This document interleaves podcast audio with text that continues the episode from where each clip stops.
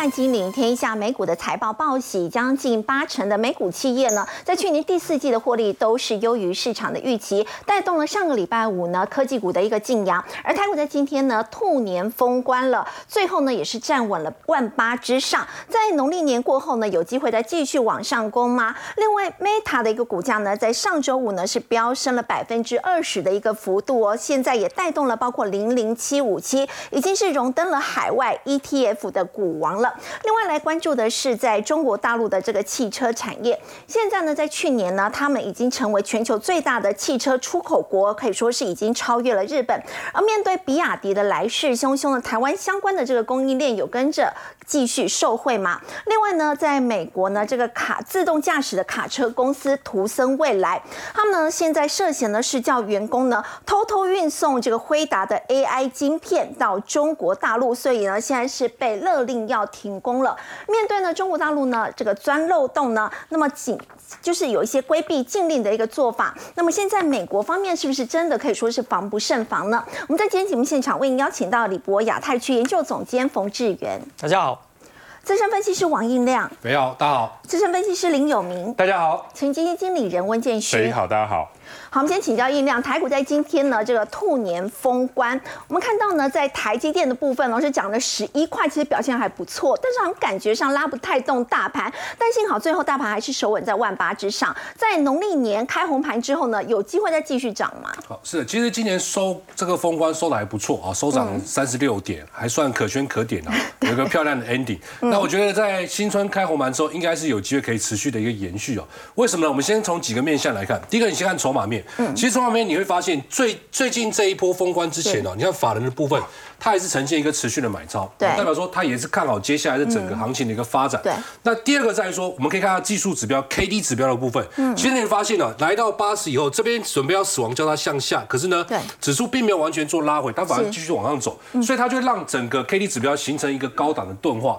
通常高览动画的时候呢，指数会呈现所谓的金金涨的格局，所以年后我觉得是可期的。那唯一所担心的是什么？就是二月十三号的时候呢，美国会公布所谓 CPI。那 CPI 这次公布呢，因为上一次有意外的爬升嘛，到三点四，前值三点四。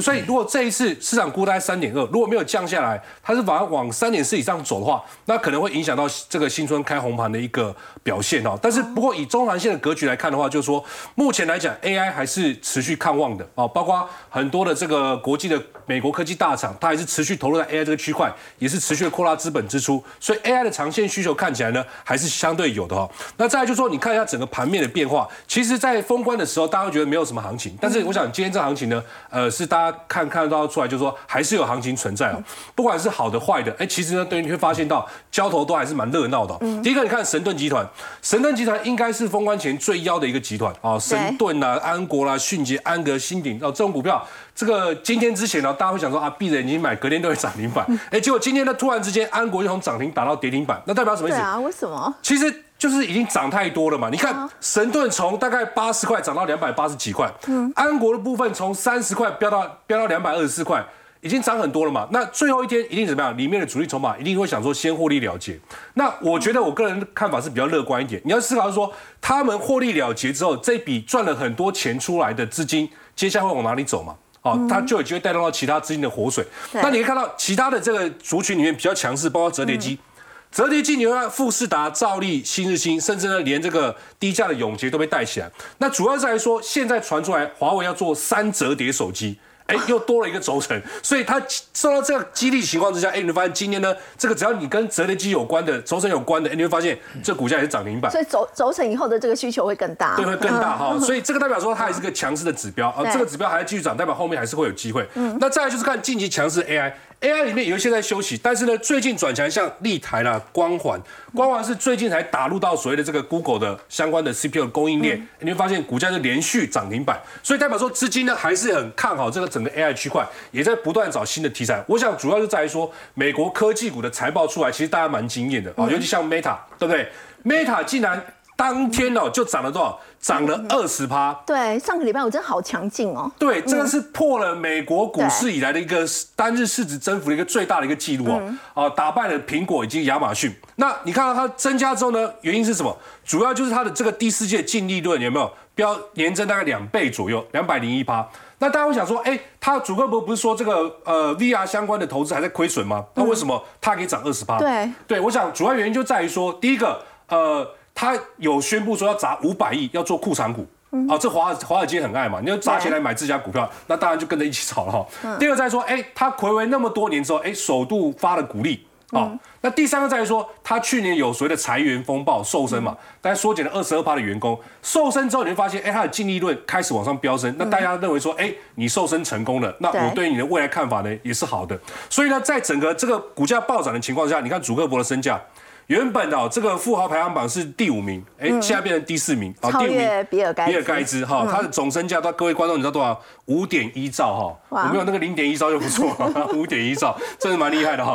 然后再来就是说，Meta 今年它的一个在整个 AI 的布局上来看的话，它可能会呃研发所谓的自有的晶片。那大家想说啊，不是用辉达就好了吗？各位，因为辉达比较贵。辉达效能、晶片效能虽然比较好，但是呢成本太高，所以现在各大厂商都会怎么样？想说自己来研发晶片，所以它的第二代晶片呢，今年呢也会投入很大的经费在做研发。那这个有可能会采用到所谓的 Risk Five 的部分，就是金星科的一个相关的一个 IP 技术哦。所以金星科股价可好不好？今年会有机会。那不是说它研发了之后呢，它就不用所谓惠达晶片，应该说并行哦。那种运算晶片它越多越好，所以它一部分买了惠达晶片，另外一部分呢用自研晶片的方式，然后让整个成本来降低。然后如果成本有效降低的话，我想对于今年股价来讲，应该还有进一步的推升。然后再来就看说，哎，这个它的竞争对手像苹果，苹果这一次呢在二月二号的时候也发布了所发开始销售所谓的这个 Vision Pro，Vision Pro。卖完之后，开始卖了之后呢，大家发现，哎，卖的其实不错啊，因为预售二十万台已经抢购一空。是。那这个这个数这个数字啊，已经达成苹果原本想要今年卖大概五十万台，其实它已经达到大概四十趴的一个销售目标水准了。所以代表说，市场对于这款产品虽然说比较贵，要卖十一万，可是呢，全世界有钱人还是很多，大家还是照抢，好照抢。那照抢的部分来讲的话，我觉得在整个。未来台股里面来看的话，有一块族群它可能会成为新兴的一个显学，就是什么？就是在整整个 Vision Pro 投入情况下，可能空间运算的部分啊，这个可能大家要稍微留意一下。所以除了苹果 Meta 还是要发展这个头戴装置。对，那头戴装置其实它会牵扯到所谓的空间运算。空间运算就是说，呃，它可能就是隔空手部操作，嗯，哦，你就跟点一下，就跟点滑鼠一样。那这个技术来讲的话，它可能就会造成明年的股市里面，呃，另外一股一个推升力道。那概念股的部分来讲的话，大概整理出四档。第一档是五三五一的预创，哦，预创因为它有全球最小体积的这个双目三 D 的这个视觉模组，哦，这个就是运用在什么手势控制的部分，包括它旗下的这个玉玉立为电子哦，它其实早就深根在所谓的 XR，XR 就是 AR、VR 加 MR，哦，这个里面来讲的话，它的晶片也也经也耕耘很久了。那这个部分来讲，也是在什么，在手势控制这个区块，所以我觉得这样股票，呃，在拉回过程里面是稍微注意一下。那另外呢是四九一五的自身，因为。自身之前郭明奇有点名到，就说在 Vision Pro 里面的这个收发模组的部分，好，这个射射频发射端的模组部分来讲的话，它是独家供应的，好，所以我觉得年后来讲，如果 Vision Pro 的题材不错的话，哎，你搞不好回过头来可以看一下四九一五的自身。再就是二三六九的铃声哦，因为这个眼球眼球追踪哦，应该是 Vision Pro 这个产品里面另外一个大家所谓关注的一个一个技术啊。那眼球追踪它会移动来移动去嘛？那这个需要用到什么？就是我眼睛看到这个地方里面的滑鼠要移过来，那这就要用到陀螺仪啊，不能够乱跑。所以陀螺仪部分来讲的话，其实苹果的陀螺仪供应商是谁？早期是所谓的这个英美盛，嗯，那后来被所谓的 TDK 所并购，那现在也在 TDK 里面。所以 TDK 现在供应所谓的这个呃苹果的这个陀螺仪，那以前这个陀螺仪的封装测试给谁？就是二三六九的铃声，好，所以它应该是当然的受惠股啊。那这个产品里面你会发现到，它有十二个镜头。五个感测器跟六个麦克风，那其实，在麦克风的部分来讲的话，哎，铃声也是所谓的专业的这个封装的测试厂商，所以我觉得这张股票目前来讲，优势在说它股价位阶很低，大概只有二十几块左右而已，好，相较于其他很多的概念强势股。呃，上百块来讲，它相算是相对便宜。那封关之前，其实股价也慢慢往上垫高。我觉得年后这样股票还会有机会。那再来就看什么？看玉金光的部分。嗯，玉金光今年来讲的话，郭明奇出新出了最新报告，里面有讲到，就说它是供应所谓的这个 pancake，就是所谓那个薄薄那个透镜那那个区那个那个那个镜片。嗯，那这个镜片目前来讲的话，它预估今年可以估大概贡献十亿的新台币。那这个产品如果未来越卖越好。啊价格往下掉的时候呢，我想玉清花的这个需求量应该会越来越大啊，所以后续股价来讲的话，我觉得今年也没什么涨到了。那如果说明年 Vision Pro 卖的不错，题材又不错的情况之下，我觉得这样股票回头可以稍微留意一下。好，刚刚呢，让我们看到呢，包括苹果还有 Meta，他们都推了这个头戴装置，也让这个空间运算相关的概念股呢，有机会会成为二零二四年的一个新显学。刚刚音量也有特别提到 Meta 呢，他们是首次的鼓励发放哦。那么现在市场也在预期说，谁会是下一个呢？那么包括可能会是亚马逊哦。那么分析师预期呢，下一个发放鼓励的可能就是包括亚马逊还有 Alphabet。那要请教冯总监，为什么感觉美国的科技股对于这个发放鼓励这件事，好像并不是特别的喜欢？好，我们刚刚其实有提到，就是说，呃，应该刚刚也提到，其实今年呢，领最多红包，我们快过年了，是谁？就是主客博，因为主客博呢，Meta 的部分呢，单日大涨二十个 percent 哦，那单日的市值就增加了两百八十亿美金哦。那为什么现在点名亚马逊跟 Alphabet 呢？嗯，我们看这张表，就是美国的 Magnificent Seven 这个美股七大巨擘里面，你看这两个，一个是发放。呃，这买进库藏股，一个是发放股利哦。那苹果、微软、Meta 跟辉达通两个通通都有，唯一没有的呢，哇，这个贝佐斯的亚马逊两个都没有，他既不买库藏股，也不发股利。那 Alphabet 好一点呢，他买库藏股，但是不发股利。所以在美股七大巨擘里面，为什么现在点名亚马逊跟 Google 就是这样的关系？因为就只剩这两家是没有发放 鼓励的。那有没有发放鼓励呢？真的差蛮多哈。第一个呢，我们来看一下，其实呢，发放鼓励呢，呃，不是新鲜事。但是如果你是第一次呢，那就是新鲜事哈。那像苹果的话，在二零一二年的时候开始恢复发放鼓励，那个时候也引起蛮大的一个骚动。那么这一次呢，因为 Meta 是第一次，所以呢，发放鼓励呢，当然自然而然就引起市场上比较多的一个联想跟激情哦。我们看去年哦，也就是二零二三年的。一月一号以来到现在，好到上个礼拜五为止哦哦，当然我这个是以这个有软体相关的比较多的哦，辉达是比较偏这个硬体比较部分哦。那今年以来的话，辉达大概涨了快三百趴哦，Meta 已经涨了多少？两百二十八趴。那像亚马逊也涨了九十趴，谷歌呢七十趴，涨最少的大概就是苹果，它只涨了四十五趴哦。那为什么就是说呃美国的这些公司哦，Meta 到现在才？加入发放股利的行列呢，主要的原因有几个啦。那第一个最大的原因就是大量的同股不同权哦。所谓的同股不同权的意思就是说，假设肥鱼也是一股，我也是一股，一般在股权里面呢，大家是就是一票。那如果你一千股的话，就是一千票的意思嘛。但是呢，同股不同权呢，在美股里面常常发生，尤其这些科技股里面，也就是到小股东的一股呢，就是呃一票。但是大股东的一股呢，可能他是五票或十票，哦，他们比较多，所以他们用这个方式呢，管理阶层呢，长期以来用这样的方式来掌控董事会跟投票权，是，所以只要是这个每一次股东会的时候，小股东说，哦，你要发多发一些鼓励，你赚那么多钱，发一点鼓励，不好意思，投票下来，虽然整体的票数小股东比较多。但是呢，管理阶层因为有加权，它可以增加三倍或五倍，甚至于十倍。就是因为这个同股不同权，对，没错，票数是一样，但是还是没有办法。没错，所以要不然的话，其实 Meta 早就已经过了，因为大家的呼声其实还蛮高的。那个 Meta 账上的现金也是蛮多的，所以这是第一个原因哦。所以虽然说它是呃第一次让大家觉得很兴奋，但是呢，其实它早就该做了啦。那第二个原因就是说。呃，既然这些科技股不爱把现金给派发出来当股利的话，他留下来干什么？哦，他其实呢比较想要留下来做诟病，因为呢。我们有讲过同股不同权嘛，我想并谁就并谁，我基本上不太需要股东会的同意，因为用这样的同股不同权的方式的话，我很快就会过，想并谁就并谁比较快。但是有人会讲说，你这个企业开始发放股利之后，是不是代表你这个企业开始日薄西山？你可能没有办法再继续成长，你才会发现金股利给这些投资人哦。那我觉得在美股里面应该没有这样的一个定律啦。为什么？我们看苹果，就是说。呃，它从二零一二年开始发放现金股利以来，我过去这十几年，其实呢，呃，苹果的涨幅并没有减少，还蛮多次的，而且呢，涨幅都还蛮高的。所以我个人是觉得说，呃，Meta 呢现在开始发放股利，并不代表说，呃，它已经开始走下坡了。我觉得未来来讲，它在所谓的元宇宙，甚至于 AI 的部分，还是有它发挥的一个题材哦。当然，回到投资面，大家可能会想到就是说，那。呃，国内有没有相关的这些所谓 Meta 或 AI 元宇宙的这些呃 ETF 可以投资呢？我这边刚好带来，就是说，哎，其实还蛮多的哈。那我们看第一档，其实就是一开始北宇有听到的七五七统一的 FANG Plus 啊，尖牙股的 Plus。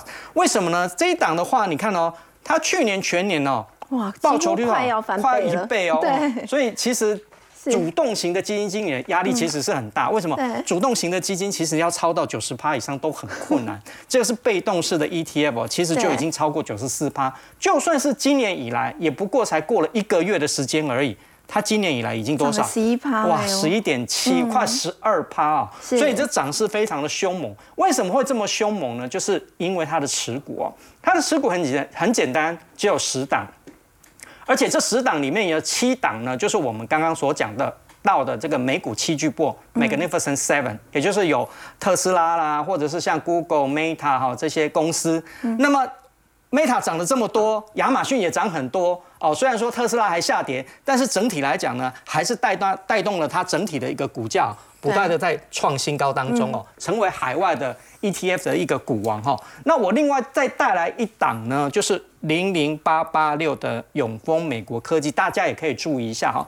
去年全年呢，它大概是五十四趴的一个涨幅，但是今年以来，嘿，将近有十一趴哦。那涨幅也是还蛮高的，非常的一个强哦。那当然来讲，它的我看它的持股哦，除了像呃 Meta 跟辉达之外哦，它还有一档是这个尖牙股，呃，这个统一的这一档没有的，那就是。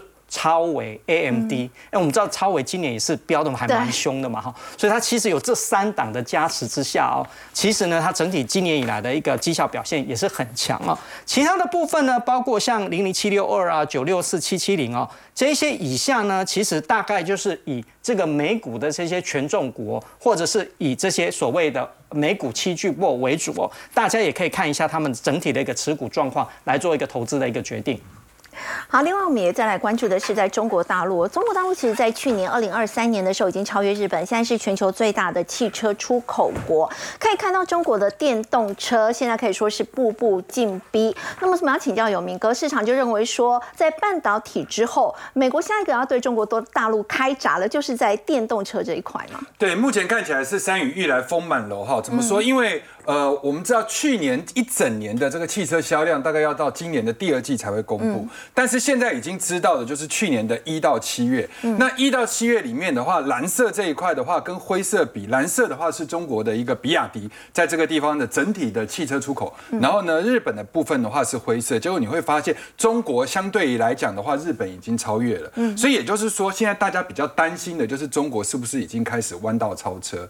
好，那这件事情的话，当然在整个呃，中美的一个科技冷战的情况之下，这是美国所不能容许的。那第二件事情的话，现在中国的一个经济大家也都知道比较不好，像前一阵子的话是病入膏肓，那这阵子的话其实已经密不发丧。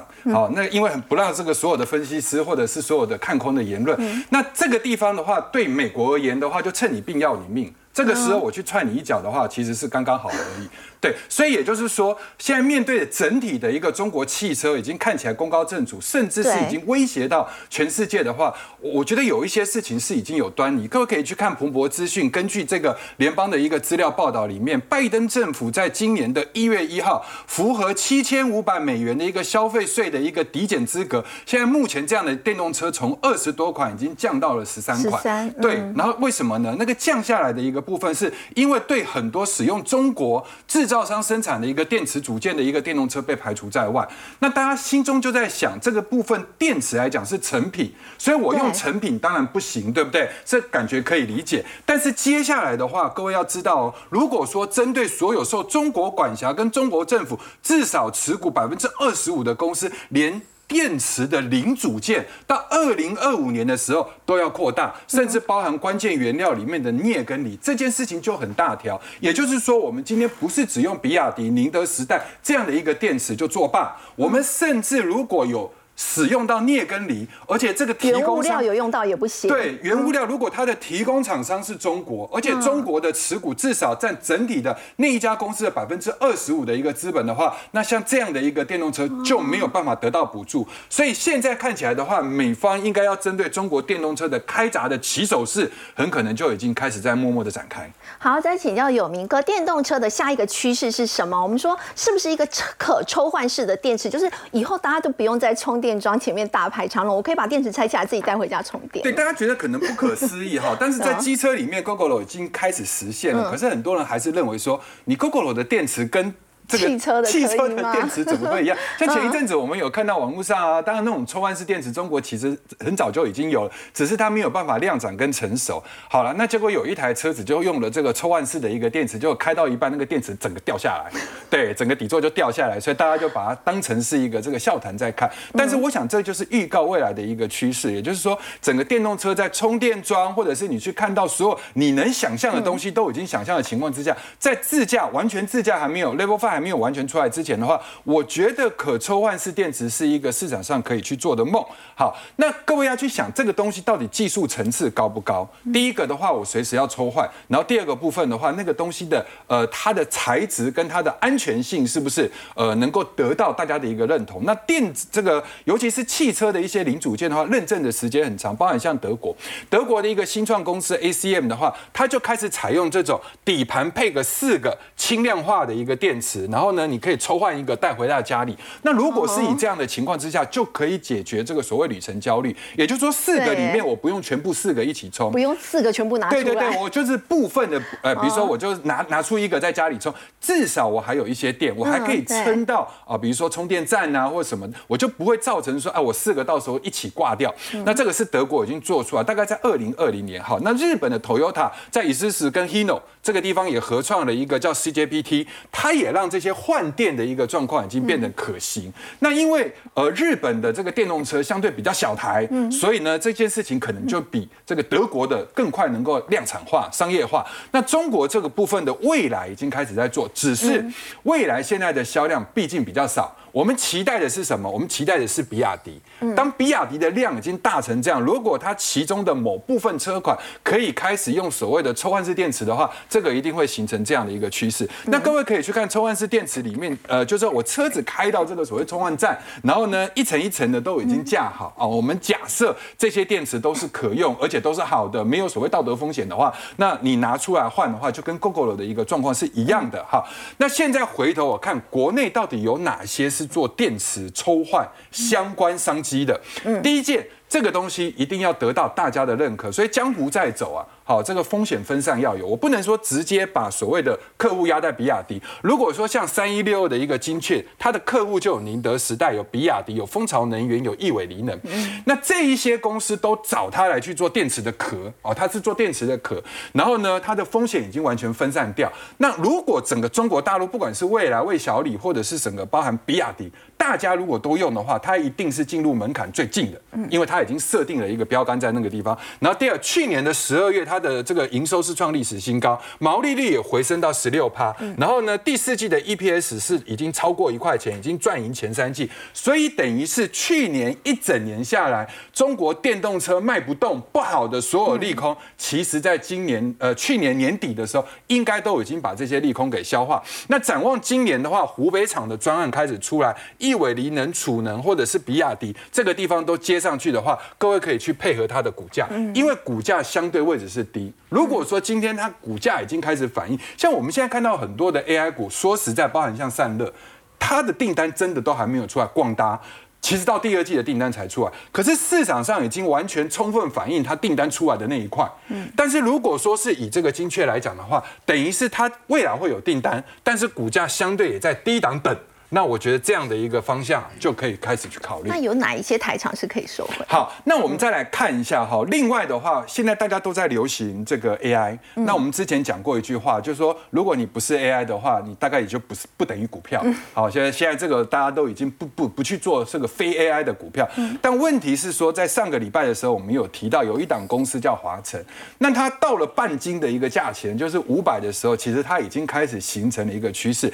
那连续三天的。一个华晨啊，在上攻的一个过程中，确实也把高利带上去。但是这对低档的一些公司，包含像储能也好，跟 AI 有相关的，像康舒就是双题材啊，那它这个地方就有被带动。那我们现在观察有一些公司的话，其实很可怜，不是因为它本身不好，是因为市场的资金没有到位。比如说这个康舒，康舒它现在的一个营收 momentum 的一个状况非常好，不管它是用并的、用买的，还是说它今年的一个订单展望度，Y Y 也是创新高，营。收也是创新高，可是它的股价在相对低档。那这种的话，其实就是说万般压抑只为喷出，只是说差在时间到了。但是我要跟各位来讲，当一个公司体质好的时候，命好不怕运来磨，就是等到什么时间点起来。那对于开红盘之后的一个行情，顺便跟大家讲一下我的一个看法，就是说。因为要放了长假，所以在长假之前，所有市场的资金一定会买他认为最安全的标的。如果我要爆股过年的话，要保安心一点。对，那什么样叫做安心呢？第一个后面有法说的，像 AI，然后第二个部分成交量要够大的。但是这个不等于在过完年之后，这些在高位的股票还会继续喷，因为这些可能就是大家资金去 parking 在那里的。等到过完年过了一个长假之后，大家会会认为说，哎，那我安全了，那我就可以卖一些高的来买低基期。所以这样的一个资金轮动是健康的。那所以对于低档的公司，比如说康舒，它有 AI，然后它又有电动车，然后最近的一个股价有一个很奇特的形态，就是它在整个下跌的一个过程中，其实它两次都是属于低档背离。那当两次的低档牛市背离的时候，这个股价的一个基本的强度就已经开始出来，所以随时留意在过完年之后它的一个发动迹象。好，另外我们再来关注的是美国自动驾驶的卡车公司叫图森未来，它现在涉嫌呢，就是有指示他们的一个员工把辉达的 AI 晶片呢先运出美国，而且接着我就绕到澳洲，最后其实主要的目的地还是中国大陆，现在是被美国赶快的拦截了。我们要请教这个建勋，所以呢，面对这些像是中国大陆他们透过这样的一个方式的话，美国真的是防不胜防嘛？中国现在到处在洗产地，因为晶片很。很热门，现在被抓到了是什么？叫做图森未来这家公司啊。嗯图森未来它本来是做这个卡车自驾的嘛。对。因为美国的这个一望无际，所以做卡车自驾是很有前途的一家公司。嗯。那没想到呢，这家公司它的创办人叫做什么？叫做吕晨。他一看就是中国人哦，他是中国人，但是拿美国的护照。那他很中党爱国，他把这些晶片。洗到澳洲，然后运回中国。他在会议里面就这样讲，所以被他的股东怎么样子就举报。然后举报了之后呢，不管了美国的证管会，还惊动了什么 FBI，不知道有没有拿枪去了，我不知道。反正把事情搞得很大，所以最终是没有运到。不但没有运到，而且整个公司都被怎么样 close 了。好，所以很严重。所以美国对于这种偷运啦，这个开后门的事情是非常的严重的。哦，是直接没有跟你说什么。留校查看，就直接给你杀手锏了哈。那不止如此，韩国也被抓到了，在走后门，在洗产地，你知道吗？在根据这个呃南韩的一个媒体报道哦，有一家经销商公司，他把涉嫌把美国的这个镜片走私到中国，而且走私了三年几次，一百多次，一百四十四次。而且这家公司的创办人是什么？是南韩三星的工程师。所以他可能在当初管制没有那么严格，觉得中国大陆的这个这个价格好就拿去卖，那卖了之后。越管越严格，但是他还是觉得钱好赚，就继续的就做了一个这个这个动作，但没想到都被美国抓到，就弟弟被抓走之后，哥哥来接手，他哥哥继续做，结果两个兄弟党都被抓哈，所以我们看到了这个洗产地透过了什么？透过了韩国在洗，透过了这个澳洲在洗。嗯，那我们讲到了第一岛链，如果美国要封锁中国大陆的科技战，这个第一岛链是很重要，不只是在军事。好，日本有特化，韩国有半导体，台湾有厉害的半导体。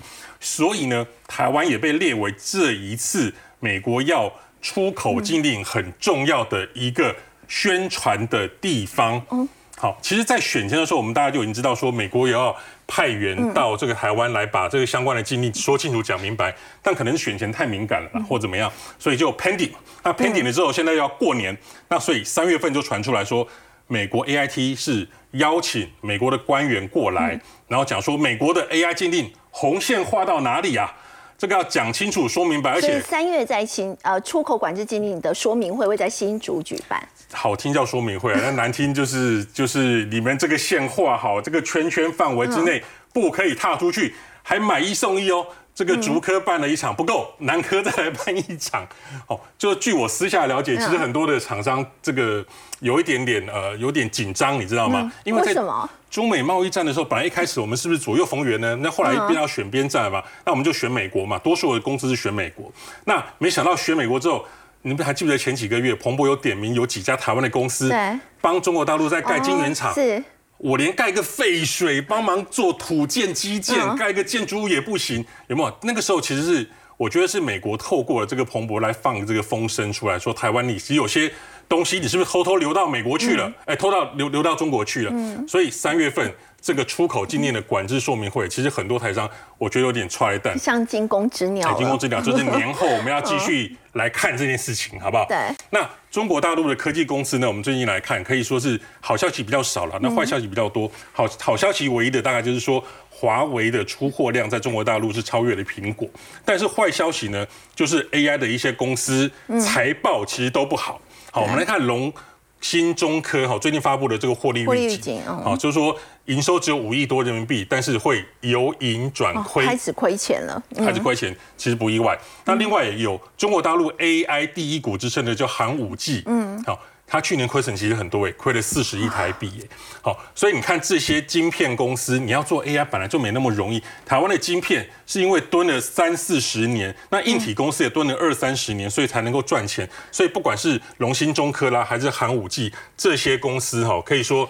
都是获利都不如预期。寒武纪去年的这个亏损是比前年要少了四十趴啦，但是都还是都没有办法赚钱。那为什么没有办法赚钱？就是我研发要烧钱，那好不容易研发出了这个产品，但是因为禁令的关系，对，我就只能在中国大陆卖。是，那销量有限的情况底下，就变成研发又要烧钱，出海口又少，所以就获利就越来越不如预期。所以整个经营都陷入了困境，蛮辛苦的。嗯，好，我们再请教建勋，现在 IMF 警告哦，现在中国大陆到底经济如何？他们说，中国二零二四到二零二五今明两年的 GDP 可能会连四趴都不到。那么在今天入股盘中，其实上个礼拜已经有跌破两千七，今天的盘中也是又跌破两千七，最后是有拉上来哦。所以呢，现在股民啊真的是损失惨重。就传出说呢，他们没有办法去宣泄这样的一个情绪，竟然还跑到美国驻华大使馆的微博去求救。对我们讲悲伤。更比悲伤更悲伤的故事的入股之前呢，我们先来讲一下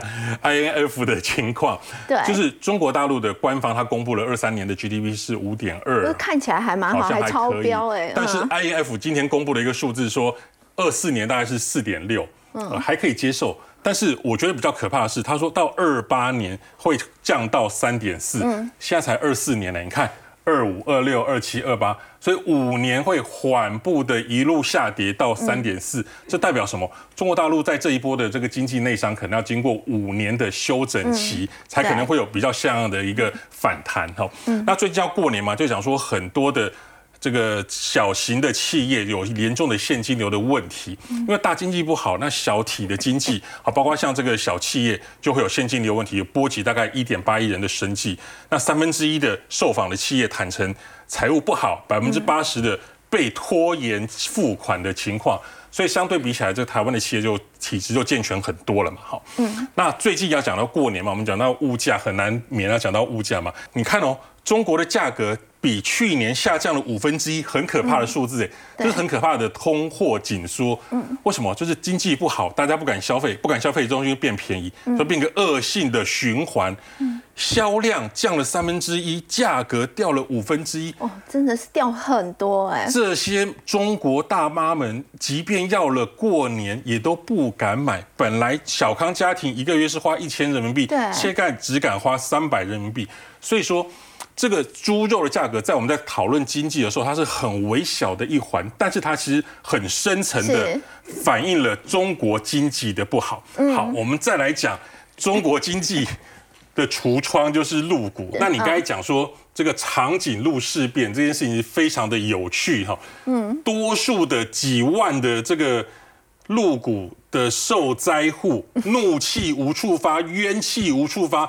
悲伤的情绪没有办法发泄怎么办？因为乱留言会被删除，这么多钱，所以他们跑去了美国驻华使馆的微博求救。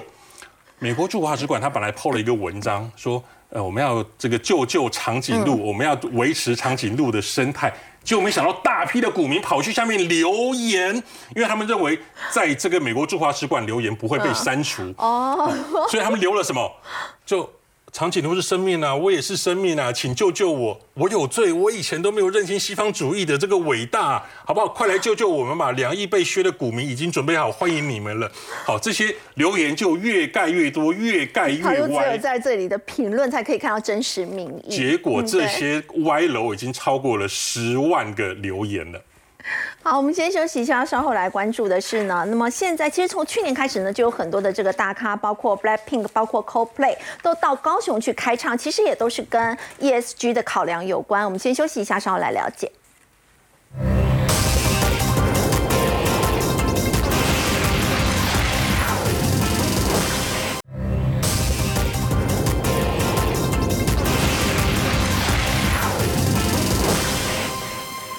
请教冯总监，我们知道很多大咖歌手他们的演唱会都会很重视这个在在哪里演出嘛，这些地点。那么其实现在要考量的，除了场地之外，而且还要符合 ESG 哦。对，没错，这问我就对了，因为去年十一月我就去看了 Coldplay 的演唱会哦哦。那这场演唱会呢是很惊人，那个时候创下了八万六千人，没想到这个记录呢被谁打破了？前几天的红发爱的爱的哦 Ed Sheeran 场内场外呢九万四千人啊。为什么去高雄呢？最主要呢是世运主场馆哈人数的一个关系，因为它光场内呢就可以容纳五万多人这么多，这个票房是很惊人哦。像红发艾德的话，大概就直接削了三亿多哦。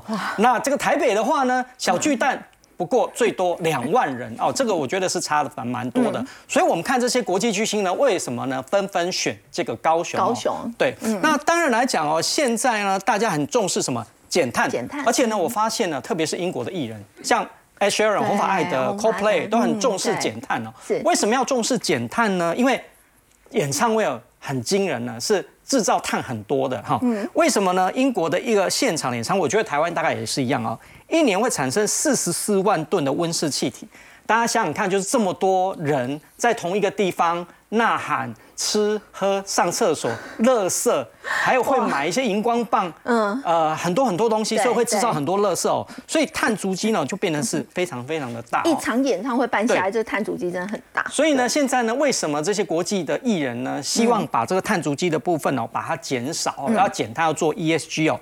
那红发爱德在自己的一个歌词里，歌里面哦，他就直接有一个歌词就讲哦，And I'm not seeing the rolling fields in so long. I know I've grown。我好久都没有看到那个孕育我、让我激动的原野了。对我知道我已经长大了，因为离乡背景嘛，在都市里面就看不到原野。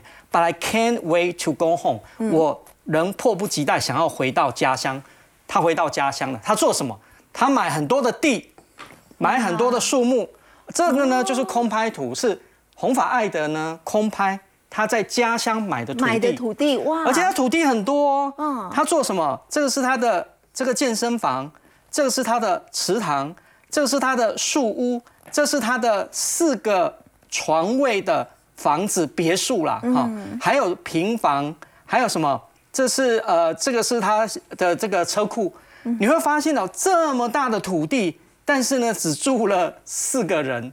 哦，其他其实都是绿地，或者是说比较乡村味的哈。所以他就是要让它重新野化，对，没错，他认为呢，他希望让英国呢重新恢复原野，原野不要一直破坏，不要住高楼大厦。所以呢，他买的土地呢又被称为什么？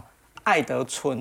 好，那我们刚刚讲到这些国际基金不约而同啊，要减碳，要 ESG 哈。那我去年去的这个 Coldplay，Coldplay，他就嗯做很多减碳哦。第一个，他做。动能地板，他在摇滚区里面铺设那个动能地板，大家只要跳跳跳，像像唱那个 For Sky of Stars 的时候，这个快歌的时候，大家跳越跳越多呢，就产生更多的电力。发电。对，同时呢，他现场还有发电脚踏车，哦，就是他鼓励呢歌迷呢骑上去，好边唱边跳对边骑脚踏车你一哦踏的话就会产生个电力。嗯，那当然我是没有，因为我没有站在那个摇滚区哦。可是我还要做什么？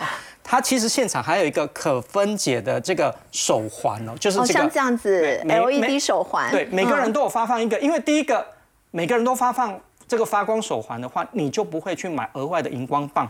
哦所以那那个地方呢，我觉得很干净。为什么？没有人卖荧光棒，唯一的产业就是什么？帮你雇包包，一个人收多少钱？帮你顾包包，就这样而已。没有卖荧光棒的，没有卖扇子的，什么都卖不出去，因为它真的很环保。然后呢，唱完之后呢，它可以控制灯光，很漂亮，而且呢，它会回收。所以呢，这个我觉得是非常棒的地方哈。另外呢，像那 Billie Eilish。他也是哦，因为他也很倡导环保哦，对所以呢，他演唱会的时候要求歌迷要自自备可重复使用的这个水瓶、哦，不要在现场再去买那些对矿泉水。而且呢，他跟很多设计师合作，而且他跟 Nike 也有合作。对他跟 Nike 有设计鞋子，用这个可分解的材料、环保材质来设计这个 Billie Eilish 的这个鞋款哦对，所以我觉得也蛮特别的。那像是 Blackpink 哦，去年也来高雄的时候真的时候，他去年的这个专辑呢，利用低低碳的纸张，哇还有大豆油墨跟天然的环保树脂哦，嗯作为就是作为这样的一个包装的材料，减少不必要的浪费哦。嗯所以我觉得这是一个趋势。那当然 ESG 呢，大家就想到 ESG 爱地球能不能顺便投资呢？其实是有的、现在哦。全球都吹起了这样一个 ESG 的风潮，那台湾有对没有呢？而且其实台湾是有的，而且还蛮多的哈。这一些呢，就是我列出来啊，强调 ESG 或永续的这些所谓的 ETF，、其实还不少，而且对很多都还赫赫有名哦。嗯，好像第一档零零八七八啊，这个国民 ETF 哦，这个国泰永续。高股息的这个 ETF，哦你会发现到去年一整年哦，四十五点三，四十五点三趴，很惊人哦，很惊人你可以哎。爱地球，嗯但是绩效也很好哦。那当然来讲，今年波动比较大一点哈，这个涨 AI 股它没有那么多的情况之下，小小跌。再小小修正一下但我觉得还是一个比较。长期的趋势可以期待哈。那么第二档的话，我带这个零零八五零的这个元大台湾 ESG 永续，为什么带这一档的原因，是因为它跟零零八七八稍微不太一样，因为八七八呢，它比较强调是除了你讲究 ESG 之外，而且你要高股息。嗯，但是呢，像八五零的话，它主要是在大型股身上，所以像八七八它就不会有台积电。哦可是呢，像八五零的话，它其850台积电就有三十一趴，权重还蛮重的。重的那台积电最近的表现蛮不错，所以有台积电的加持，所以它今年以来的表现其实是一个比较好的。所以呢，这些 ESG 相关的 ETF 都可以提供给大家做一个参考。好，不过说到 ETF，我们稍后要来看到是哦，现在大家领到年终奖金呢，想要去买这个高股息的 ETF。如果说今年要布局的话，到底我们是要买市值型好呢，还是这个高股息，或者是主题型会比较好？先休息一下，稍后来了解。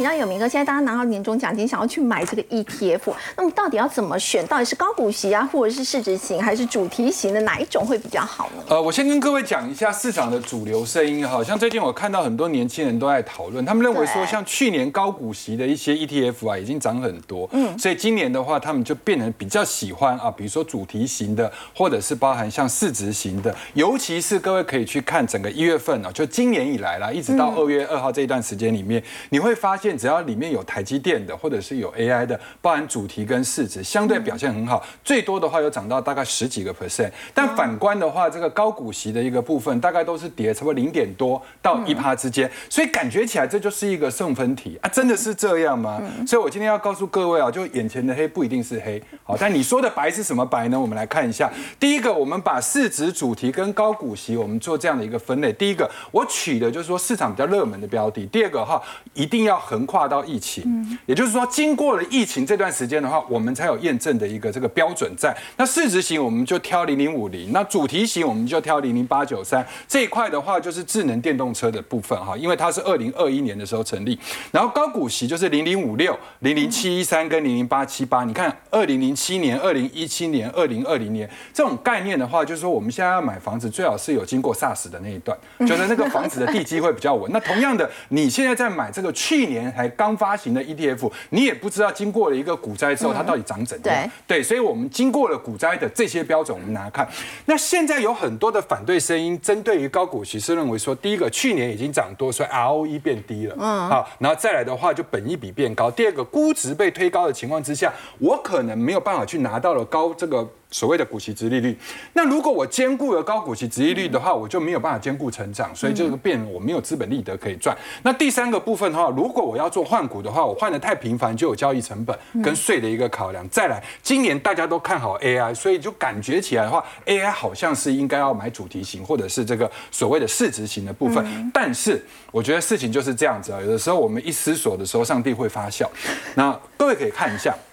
我们今天取一个很有趣的一个资料，二零二二年一月五号，当时的一个指数高点是一八六一九。我们假设在那一天里面，我们全部跑去买市值型、主题型、高股息，我们就从那天开始一起跑，然后一起被套牢，然后套牢到今。上个礼拜五二月二号为止，各位你知道吗？结果怎么样到？底谁赢啊？对，结果零零七一三还可以赚十七趴，然后零零八七八的话赚十三趴，零零五六赚八趴，零零八九三主题型的赚五点六，结果市值型的是跌十趴，因为你现在指数还没有到一八六一九嘛。哦，只有市值型是赔钱欸。对，但是你有没有发现高股息经过了一个股灾之后，好，那我们再来讲，我就假设大家一起被套牢，好，那我们现在假设大家一起来赚钱，就是我们再设定一个低点，就一二六二九，去呃二零二二年十月二十，我们同一天买进这些东西，嗯，然后经过了两年的一个时间下来的话，跑第一名的是主题型，六成，可是你看哦，高股息的零零五六、零零八七八、零零七一三也没有输很多耶，哎，至少。他也这个五十五趴，其实也没有输他多。你要套牢，我们大家一起套，结果还在前面。是结果你要一起赚，我们也没赚输你。对结果你看，不管怎么样，零零五零都是相对比较弱。我这样看起来好像感觉是要买高股息。对，所以由这件事情，当然你不能跟我讲说啊，今年 到目前为止，我们呃 ETF 没有再看一两个月了，我们对时间要要稍微把它拉长对对对。然后再来的话，那即便是高股息里面，我们应该怎么去分辨呢？第一个哈，我们知道高股息大部分都是跟着某一个指数在走，比如说高股息指数。那现在它会有一个 ETF 的一个所谓绩效，然后另外有一个指数的绩效。那有的时候这两个东西会差很多，那就代表你基金经理人有一些东西，比如说你买超过了，所以未来如果钱再进来的时候，我不见得能够在个股上面超过十趴。所以这个绩效哈，这个所谓的追踪差距越多的，我们越不要碰。意思就是说，所以我们从低档这个地方开始往上走的话，最后的排序是零零七一三大于零零五六，大于零零八七八，大于零零九一九，给各位做参考。好，我们先休息一下，稍后来看到大家说在 AI 晶片的部分呢，现在还是在缺货的状况，最主要是因为 CoWAS 的产能不足。那么 CoWAS 相关的概念股呢，已经有涨一波了，接下来有哪一些这个还可以来做留意呢？我们先休息一下，稍后来关心。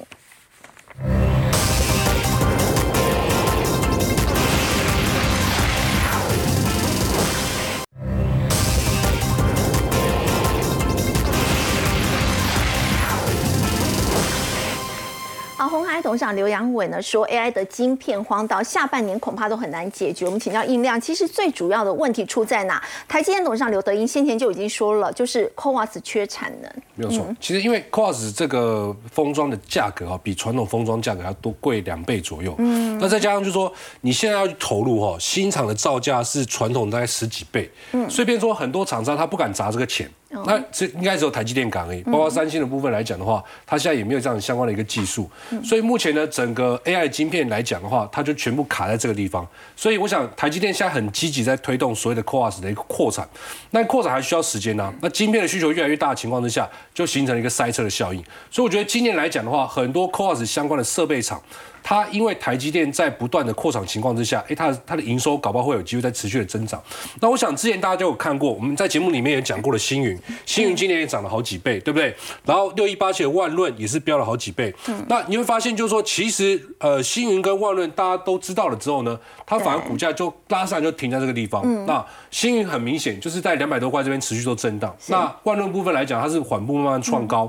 但目前来看起来，就是说，大家知道这个地方有缺，可是一直要找说新的一些投资方向，那变成说怎么样？他去找一些低位接低基期的，哎，你会发现最近在封关之前呢，它的涨势也非常非常厉害所以。先前涨多了，先不要追了。对，那像你看，像惠华科就怎么样？就是从最近开始哦，慢慢的开始往上垫高的，有没有？